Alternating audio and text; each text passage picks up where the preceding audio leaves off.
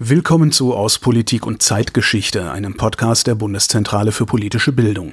Ich bin Holger Klein und wir sprechen heute über Kinder, Jugendliche und politische Beteiligung. Wenn Sie sich nach dem Hören tiefer mit dem Thema befassen wollen, finden Sie die APUZ zum Thema auf bpb.de slash APUZ.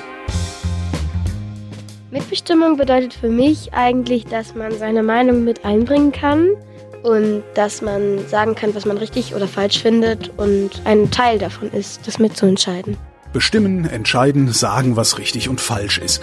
Das machen in unserer Gesellschaft fast immer die Erwachsenen. Dabei machen Kinder, also alle Menschen unter 18, keinen kleinen Anteil der Bevölkerung aus, nämlich fast ein Fünftel.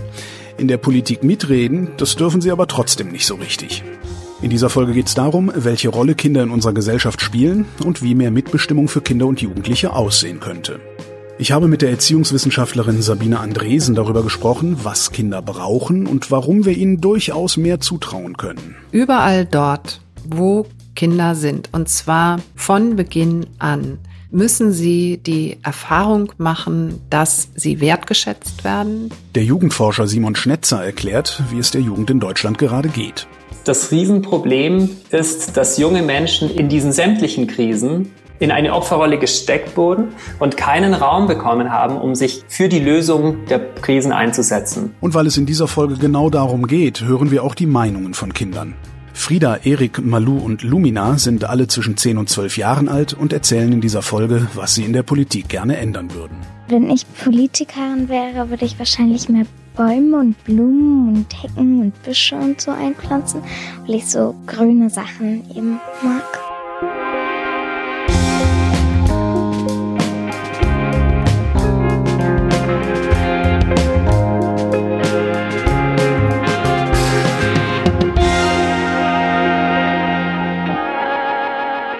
Kinderrechte sollen im Grundgesetz verankert werden, so steht's im Koalitionsvertrag der Bundesregierung.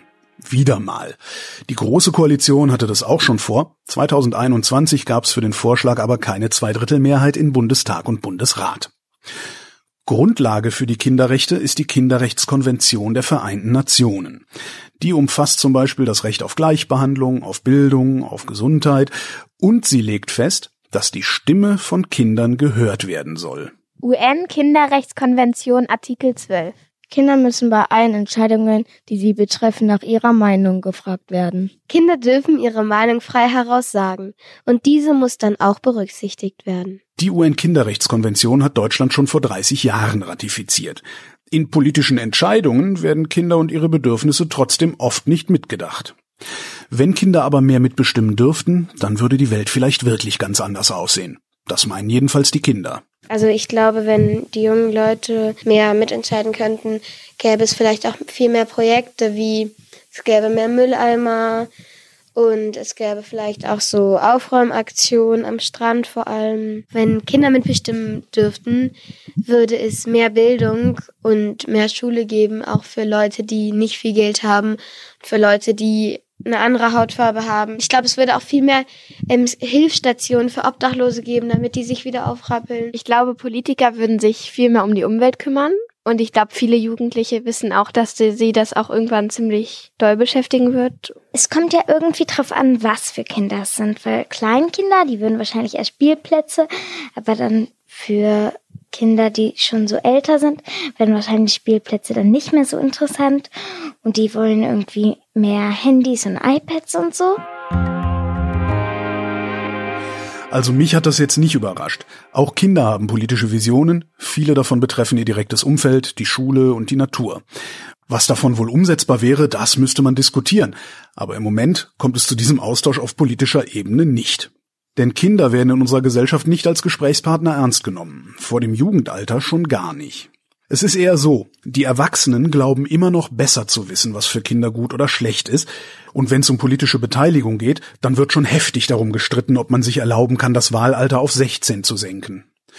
Sabine Andresen meint, dass wir die Fähigkeiten von Kindern und auch das, was wir als Erwachsene für sie tun können und sollten, oftmals ziemlich falsch einschätzen. Sie ist Professorin für Familienforschung und Sozialpädagogik an der Goethe-Universität in Frankfurt am Main und sie war lange die Vorsitzende der unabhängigen Kommission zur Aufarbeitung sexuellen Kindesmissbrauchs. Hallo, Frau Andresen. Hallo, Herr Klein. Welche Rolle spielen Kinder in unserer Gesellschaft denn eigentlich? Was schuldet die Gesellschaft den Kindern?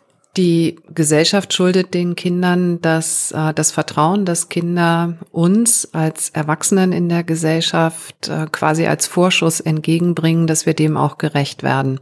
Das heißt, dass ähm, die Interessen, die Rechte, die Bedürfnisse, die Kinder haben und die auch Jugendliche haben und für deren Befriedigung sie selbst nicht sorgen können, dass wir darauf achten und diese so gut wie möglich erstens befriedigen und den Rechten und Interessen nach bestem Wissen und Gewissen gerecht werden. Und diese Bedürfnisse, was wären das für welche? Naja, zunächst einmal haben Kinder das Bedürfnis nach Sicherheit, nach stabilen, vertrauensvollen Beziehungen, nach der Möglichkeit, sich auszuprobieren, ihrer Neugier nachzugehen, die Umwelt zu erkunden. Sie haben das Bedürfnis, ähm, keine Gewalt zu erleben. Sie haben das Bedürfnis nach Fürsorge einerseits, andererseits aber auch das Bedürfnis nach Autonomie. Kinder wollen auch ein Maß an Selbstbestimmung haben, an Möglichkeiten, ihren eigenen Interessen nachzugehen, auch mal unbeobachtet zu sein und Wahlmöglichkeiten zu haben, zwischen denen sie entscheiden können. Sie sagten eben Sicherheit und Schutz. Ähm, wir sehen Kinder ja immer so als schutzbedürftige Wesen. Wovor müssen die denn geschützt werden? Zuerst sind Kinder ja ganz besonders abhängig. Sie sind abhängig davon, dass die Erwachsenen, die unmittelbar mit ihnen zu tun haben, die Familie, in die sie hineingeboren werden, es gut mit ihnen meinen. Wenn diese es nicht gut mit ihnen meinen, wenn sie sie als Objekte behandeln, die vielleicht zur eigenen Bedürfnisbefriedigung nur da sind, dann wird das dazu führen, dass Kindern Gewalt angetan wird. Also Gewalt ist das allererste, wovor Kinder geschützt werden müssen. Und wenn das nicht diejenigen tun, Mutter, Vater, Großeltern, also unmittelbare Familie, dann müssen andere in der Gesellschaft dafür Sorge tragen, dass einem Kind keine Gewalt angetan wird. Und wenn ihm Gewalt angetan wird, dass äh, die Gewalt beendet wird, so schnell wie möglich. Das ist das Erste. Das Zweite, Kinder die in Armut aufwachsen, die viele Mangelerfahrungen machen, die sie machen, weil ihre äh, Familie, ihre Eltern kein ausreichendes Einkommen haben. Da hat die Gesellschaft eine Verantwortung, dass Kinder ein äh, gedeihliches, um es mal so zu nennen, Aufwachsen ermöglicht wird. Denn das Aufwachsen ist eine Angelegenheit in privater, familiärer und öffentlicher Verantwortung. Die zweite Perspektive, ja, wir betrachten historisch bis in die Gegenwart äh, Kinder als ähm, auch schutzbedürftige Menschen. Aber wir dürfen sie darauf natürlich nicht reduzieren. Wenn ich das Kind nur betrachte als schutzbedürftig, dann weiß die erwachsene ältere Person ja immer schon, was richtig und gut für das Kind ist. Das heißt, ähm, die Möglichkeit zur Selbstbestimmung ist eben immer auch mitzudenken. Wie können wir dieses Problem lösen? Also wie können wir die Stimmen von Kindern besser hörbar machen? Also überall dort, wo Kinder sind, und zwar von Beginn an, müssen sie die Erfahrung machen, dass sie wertgeschätzt werden, dass die Signale, die sie senden oder das, was sie erzählen, aufgenommen wird, dass sie ein Recht darauf haben. Und das spricht die quasi Verantwortung von Familienangehörigen, vor allen Dingen den Eltern, spricht es genauso an wie die Kindertagesstätte, der Kindergarten, die Schule, der Sportverein und den pädagogischen Einrichtungen und den Fachkräften, die dort tätig sind.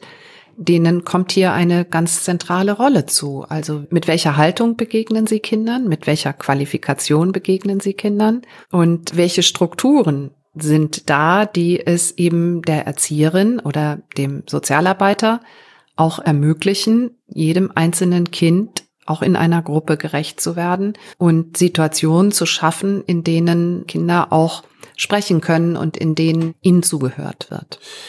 Diese umfassende Beteiligung, wo würden Sie sagen, ist die eher keine gute Idee? Also an, an welchen Stellen würden wir die Kinder lieber stärker beteiligen, an welchen Stellen lieber nicht? Bei der Frage nach der Beteiligung geht es um die Frage auch, wer hat wofür Verantwortung. Wenn es zum Beispiel im Privatraum darum geht, dass Eltern aushandeln, trennen wir uns oder trennen wir uns nicht. Da das Kind in dem Sinne zu beteiligen, ist eine Beteiligung, die ein Kind und auch noch eine jugendliche Person vermutlich überfordern würde. Beteiligt werden müsste es aber dann daran, wenn es zu der Frage kommt, wie teilen sich die Eltern das Sorge- und das Umgangsrecht. Also wo ein Kind sich mehrheitlich aufhält, wie die Wochenenden und die Ferien gestaltet werden, da ist ein Kind zu beteiligen. Denn das betrifft unmittelbar das Kind und den Alltag des Kindes. Und das lässt sich dann auch auf andere Bereiche übertragen. Aktuell ist es häufig so, dass Kinder und Jugendliche berichten, wir werden vielleicht beteiligt daran, wie wir unser Klassenzimmer gestalten, aber welche Themen wir für wichtig halten, dass wir sie lernen, daran werden wir nicht beteiligt. Und äh, solche Diskussionen auch zu führen im Sinne der Beteiligung ist sicherlich ganz wichtig und wird viel zu wenig gemacht.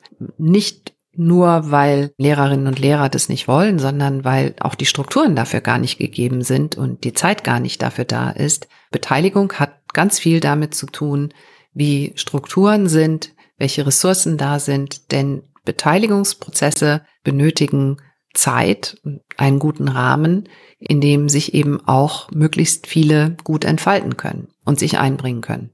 Also diese Strukturen, die Ressourcen, die sind ja eine Frage des äußeren Rahmens, also möglicherweise auch der Rechte, die Kindern zugebilligt werden. In der APUZ habe ich gefunden, da nennen sie vier Narrative, die ins Feld geführt werden, wenn es darum geht, Kinder mit mehr Rechten, also mehr Macht auszustatten, beziehungsweise das nicht zu tun.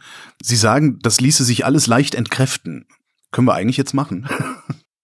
Genau, also der erste Punkt, man würde generell Verantwortung verschieben von Erwachsenen auf Kinder, trifft nicht zu, weil es bei der Forderung nach Kinderrechten und Beteiligung eben nicht darum geht, dass Zuständigkeiten, die an bestimmte Bereiche gebunden sind, einfach auf Kinder übertragen werden, weil es eben im Gegenteil darum gehen muss, dass wir uns als auch Erwachsene nochmal sehr viel mehr Klarheit darüber verschaffen, wofür haben wir denn Verantwortung? Und ich würde einmal sagen, dass die Verantwortung der Erwachsenen eigentlich eher zunimmt, wenn sie dazu bereit sind, Kinder stärker, umfassender zu beteiligen. Hm. Das zweite Narrativ war Schwächung von Elternrechten. Naja, wenn wir uns die Debatten, die ja nun schon viele Jahre alt sind, anschauen zu der Frage, gehören nicht die Kinderrechte ins Grundgesetz? Dann sind diejenigen, die dagegen argumentieren, äh, ziehen häufig heran, dass die Stärkung der Kinderrechte die Elternrechte schwächen würden. Weil wir im Grundgesetz ja die Elternrechte verankert haben. Dabei wird aber unterschlagen, dass die Kinder Teil der Familie sind, in der Regel, ja, aber sie sind auch unabhängig von der Familie Rechtsträgerinnen und Träger. Sie sind Subjekte. Das geht nicht auf im Elternrecht. Hier würde ich auch sagen, starke Kinderrechte ermöglichen auch den Eltern gegenüber dem Staat Rechte einzufordern. Also nehmen wir das Recht des Kindes auf Beratung in Konfliktsituationen. Dieses Recht des Kindes, das ja auch im Interesse vieler Eltern ist, dass dieses Angebot auf Beratung da ist, ist eine Stärkung auch gegenüber dem Staat, hier den Verpflichtungen, die mit Rechten einhergehen, nachzukommen. Also ich habe große Zweifel an diesem Argument, man würde automatisch mit der Stärkung der Kinderrechte die Elternrechte schwächen. Das ist aber das gängigste Argument gegen Kinderrechte im Grundgesetz. Tatsächlich. Ich hätte gedacht, dieses das nächste Abkehr von Erziehung wäre wesentlich gängiger, weil dann tun die Blagen ja nicht mehr, was man ihnen sagt, wenn man ihnen zu viele Rechte gibt, ne? Ja, nichts erregt die öffentlichen Gemüter so sehr wie, wie vermeintlich der Verfall der Erziehung. Und diese öffentlichen Diskussionen flammen ja immer wieder mal auf. Historisch betrachtet zieht sich das durch mindestens das gesamte 20. Jahrhundert, dass es immer wieder solche Diskussionen gibt, gerade wenn in der Gesellschaft an den Rechten von Kindern orientierte Positionen bezogen werden, also gegen die Prügelstrafe im 20. Jahrhundert, für eine stärkere Orientierung an dem, was Kinder sich wünschen, dafür, dass man doch besser aufsteht, wenn das Kind nachts schreit. Also für Formen einer am Kind orientierten und seinen Bedürfnissen orientierten Erziehungsvorstellungen, wenn die in die öffentliche Diskussion gekommen sind, Mütter dafür eingetreten sind, Pädagogen dafür eingetreten sind, hat es immer auch den Gegendiskurs gegeben, der genau in solchen Hinwendungen zum Kind einen Verfall gesehen haben. Zuletzt, und das ist eigentlich mein Liebling, Irrationalität von Entscheidungen und Handlungen in der Jugendphase. Mit anderen Worten, Kinder sind viel zu doof, selbst irgendwas zu entscheiden. Sind die das wirklich? Nein, das ist ja ein Vorbehalt, den ich auch schon oft zu hören bekommen habe als äh, Kindheits- und Jugendforscherin, die genau das macht, nämlich mit Kindern und Jugendlichen ins Gespräch kommen oder Kinder und Jugendliche zu bitten, einen Fragebogen auszufüllen. Und wie oft wird auch von Seiten der Wissenschaft die Frage gestellt, ja, aber sind es denn valide Aussagen? Damit wird einerseits zum Ausdruck gebracht, wenn man Erwachsene fragt, die antworten nicht situationsbedingt, die sagen immer die Wahrheit nach bestem Wissen und Gewissen. Also so ein Bild vom Erwachsenen, das da eigentlich zum Ausdruck kommt, wenn man in Zweifel zieht, dass Kinder und Jugendliche Expertinnen auch sind und ähm, sehr wohl Auskunft geben können und sehr wohl auch zwischen unterschiedlichen Optionen abwägen können und dann eine Entscheidung treffen wollen. Und da würde ich eher nochmal darauf hinweisen, was wissen wir denn über die Rationalität von Entscheidungen Erwachsener? Also diese Idealisierung ist, glaube ich, in die Kritik zu bringen wenn ich, wenn ich mir Kinder unterschiedlichen Alters angucke, die haben natürlich unterschiedliche Bedürfnisse, die sind, was was ich, ein Vierjähriger oder so, äh, wird ja wahrscheinlich doch wesentlich impulsiver und, und ein, ein, über einen kurzfristigeren Zeitraum die Konsequenzen seiner Handlungen betrachten als ein 17-Jähriger zum Beispiel. Wäre es denn sinnvoll, diese Beteiligung oder auch Rechte nach Alter zu staffeln? Also es ist wichtig, das Alter im Blick zu haben. Aber Rechte nach Alter staffeln wäre eine Fehlentwicklung. Denn das Recht auf Bildung, das Recht auf gute Beziehungen, das Recht auf Gesundheit und Zugang zu medizinischer Versorgung, das Recht auf Beteiligung überall dort, wo ein Kind sich aufhält, ist altersunabhängig. Das sind Grundrechte. Es geht darum, von Anfang an dem Kind, auch dem Säugling, dem Kleinkind, dem Kindergartenkind, dem Grundschulkind so zu begegnen, dass das Kind nicht abhängig davon ist, dass die Erwachsenen alles machen, regeln, managen, sondern dass es einen Überblick erhält und dass es die Erfahrung macht, dass es mitgestalten kann. Nicht ohne Grund gibt es viele Initiativen, das Wahlalter herabzusenken auf 16 oder vielleicht auch, wie der Kinderschutzbund zum Beispiel fordert, auf 14 Jahre. Das ist sicherlich etwas, was in die Struktur unserer demokratisch verfassten Gesellschaft, was diese adressiert. Ja, welche prinzipiellen Möglichkeiten der demokratischen Teilhabe, Beteiligung habe ich?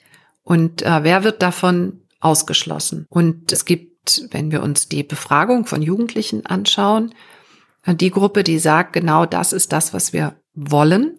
Aber ähm, es geht auch darum, dass sie in der Schule oder am Ausbildungsplatz, an der Universität die Erfahrung machen wollen, dass sie auch hier beteiligt werden an dem, was sie tagtäglich betrifft.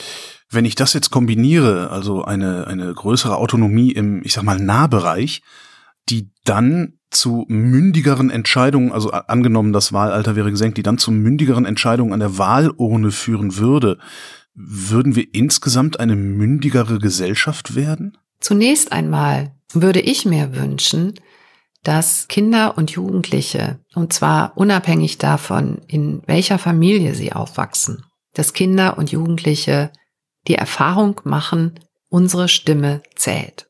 Und auch das ist so ein Narrativ, dem häufig entgegengebracht wird. Ja, dann, wenn wir das so machen, dann ähm, bekommen die Kinder immer Recht. Darum geht es nicht. Darum geht es auch den Kindern und Jugendlichen, nach dem, was ich aus der Forschung und der Befragung von Kindern und Jugendlichen kenne. Darum geht es auch denen nicht. Es geht darum, überhaupt die Chance zu bekommen, sich zu beteiligen, die Interessen einzubringen und in der Diskussion auch abzuwägen oder meinetwegen zwischen unterschiedlichen Vorschlägen abzustimmen. Denn die Kinder und Jugendlichen geben unserer Gesellschaft ein eher kritisches Zeugnis. Sie haben auch als Jugendliche das Gefühl, sie werden nicht ernst genommen, sie werden allzu oft nur pseudomäßig beteiligt und, und befragt. Und es wird allzu oft abgetan als äh, werd erstmal erwachsen. In dem Bewusstsein derjenigen, die erwachsen sind mit ihrer Macht. Und hier würde ich ansetzen. Und ja, die Perspektive darauf wäre schon, dass damit auch die Demokratie, die demokratische Kultur gewinnen würde. Sabine Andresen, vielen Dank. Ich danke Ihnen. Wir sollten Kindern mehr Respekt entgegenbringen und sie mit ihren persönlichen Bedürfnissen ernst nehmen. Das sagt Sabine Andresen. Aus unserem Gespräch wird aber auch deutlich, dass Kinder immer nur der Überbegriff sein kann für eine gar nicht homogene Gruppe. Wir können Kinder verstehen als alle unter 18. Damit umfasst der Begriff aber natürlich junge Menschen in ganz verschiedenen Lebensphasen. Simon Schnetzer ist Jugendforscher und unter anderem beteiligt an der Studie Jugend in Deutschland. Die erscheint halbjährlich. Und diese Jugendstudie stuft alle 14 bis 29-Jährigen als Jugendliche ein. Demnach geht die Jugendphase dann los, wenn ein gewisses Maß an Persönlichkeitsentwicklung und Selbstständigkeit erreicht ist und die eigene Zukunft eine realistische Dimension bekommt. Diese Findungsphase endet nicht automatisch mit der Volljährigkeit. Und weil Zukunftsfragen für Jugendliche besonders relevant sind, wirken sich die Krisen der letzten Jahre auf sie besonders deutlich aus. Das zeigen die Studienergebnisse. Das größte Thema war, wie sich in den letzten zwei Jahren die psychische Gesundheit verschlechtert hat. Diese psychische Belastung aufgrund dieses Dauerkrisenmodus durch Klima, Krieg, Corona, das lastet schwer, nicht nur weil es einfach diese Krisen gibt, sondern die damit verbundenen Unsicherheiten, dass man nicht mehr das Leben planen kann, wie man es gerne würde. Man kann zwar Pläne machen, aber man muss gleichzeitig davon ausgehen, dass sie nicht umsetzbar sind. Dieses Gefühl steigert sich jetzt gerade nochmal, auch durch die Inflation. Simon Schnetzer fällt das auch in seiner Forschung auf. Geld wird als Motivation immer wichtiger für junge Menschen und der Grund dafür ist die Sorge um die Zukunft. Das ist kein neuer Materialismus, sondern ist Existenzialismus. So wie in der Maslow'schen Bedürfnispyramide. Wir können uns um die Selbstverwirklichung so lange kümmern, solange wir das Gefühl haben, unsere Sicherheitsanforderungen sind safe. Wenn das nicht mehr gegeben ist, dann müssen wir das wieder in unsere Prioritätenskala nach oben setzen. Dass junge Menschen ihre Zukunft als so unsicher wahrnehmen, wirkt sich auf ihre Lebensplanung aus. Aber es bedeutet nicht, dass sie jetzt langfristiger planen wollen. Es gibt eine Zeit, in der Menschen ihre Work-Life-Balance auf ihre Lebensplanung ausgedehnt haben. Wir haben gesagt, so, jetzt ist die Zeit, in der durch Arbeiten, vielleicht bauen wir ein Haus und da müssen wir buckeln, wir verzichten auf Urlaub und dann irgendwann haben wir einen schönen Ruhestand. Das kann man tun, wenn man das Gefühl hat, es geht aufwärts, wir leben in Frieden und die erwartbare Zukunft ist gut. Die jungen Menschen heute haben das Gefühl, wir wissen nicht mehr, was in einem oder in zwei Jahren kommt. Das ist eine krasse Veränderung, wie junge Menschen versuchen, das Beste aus der Situation zu machen. Wenn ich an den Morgen, an die Zukunft nicht glaube, brauche ich den Ausgleich und das gute Leben im Hier und Jetzt. Simon Schnetzer berichtet auch noch von anderen Untersuchungen. Mit dem sogenannten Jugendbarometer fragen er und seine Kolleginnen ab, wie fühlst du dich heute und was glaubst du, wie wird sich das in Zukunft entwickeln? Wenn wir auf die persönliche Zufriedenheit junger Menschen schauen, ist die sowohl im Hier und Jetzt als auch mit Blick auf die Zukunft relativ stabil positiv. Aller Krisen zum Trotz. Wenn wir auf die Gesellschaft schauen, wie schätzt du die Situation in Deutschland ein, der Gesellschaft, dann ist die Wahrnehmung viel schlechter und am schlechtesten übrigens, was das Thema Zusammenhalt in der Gesellschaft angeht. Also Spaltung der Gesellschaft als eine große Sorge, das haben wir eh schon länger auf dem Schirm, aber auch die Einschätzung auf die Zukunft ist, das wird wirklich schlechter werden.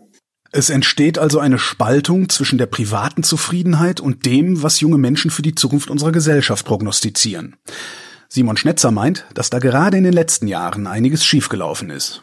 Das Riesenproblem ist, dass junge Menschen in diesen sämtlichen Krisen in eine Opferrolle gesteckt wurden und keinen Raum bekommen haben, um sich kreativ, konstruktiv durch Beteiligungsformate für die Lösung der Krisen einzusetzen. Und wenn wir wollen, dass junge Menschen an die Zukunft glauben, müssen sie eine Chance bekommen, diese mitzugestalten. Und er erklärt auch, wie das gehen kann. Und damit sind wir wieder beim Thema Beteiligung. Das Zauberwort ist ja letztlich das Thema Selbstwirksamkeit.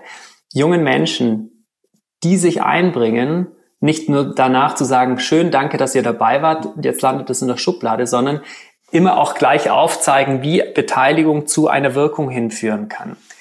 Und äh, nur noch ein Beispiel, um, um sowas zu verdeutlichen. Der Krieg gegen die Ukraine fing an und ganz viele junge Menschen waren einfach total wie paralysiert. Und jetzt konnten die aber zum Teil, und es gab schöne Beispiele, die dann in ihren Schulen einen Pausenverkauf gemacht haben, Dinge verkauft haben und das dann äh, für Flüchtlinge gespendet haben. Auf diese Weise, durch dieses Engagement, haben sie sich Teil von einer Lösung gefühlt und hatten das Gefühl, wenigstens einen Beitrag zu leisten. Und das sind dann oft kleine Dinge, wodurch man sich aber mit der Situation beschäftigt und merkt, man hat einen Beitrag, wofür man letztlich dann auch wieder Wertschätzung bekommt. Also es muss gar nicht immer die große politische Entscheidung sein, sondern vielmehr zählt der Wille, auch auf lokalen Ebenen, auch in Unternehmen, in Schulen, immer wieder zu sagen, hier ist ein großes Problem, wie könnt ihr dazu beitragen? Und da würde ich an die Politik appellieren wollen, dass sie dieses Ziele setzen, Erfolgserlebnisse haben, verinnerlichen und junge Menschen beteiligen. Was sind Ziele, die wir haben können, wozu ihr beitragen könnt, um aus diesen Erfolgserlebnissen, die wir dann aber auch sichtbar machen, auch feiern, zu merken, wir können diesen Krisenmodus durchbrechen.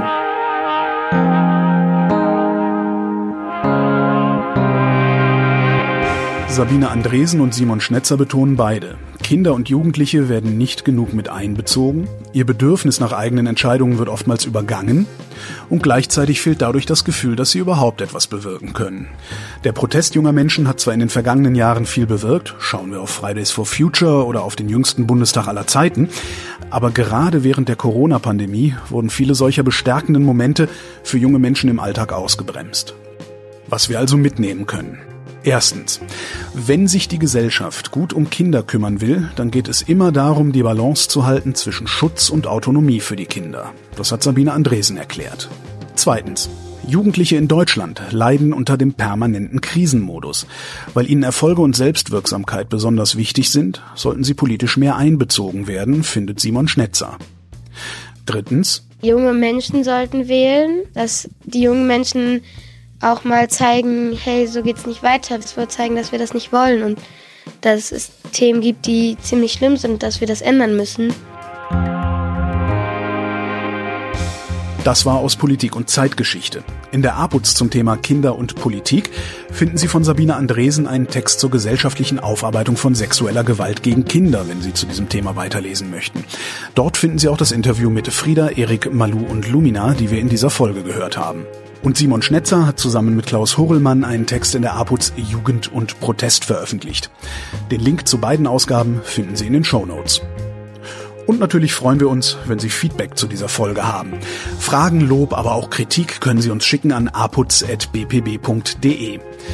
In vier Wochen erscheint die nächste Folge, dann sprechen wir über das Olympia-Attentat in München 1972. Ich bin Holger Klein und danke für die Aufmerksamkeit.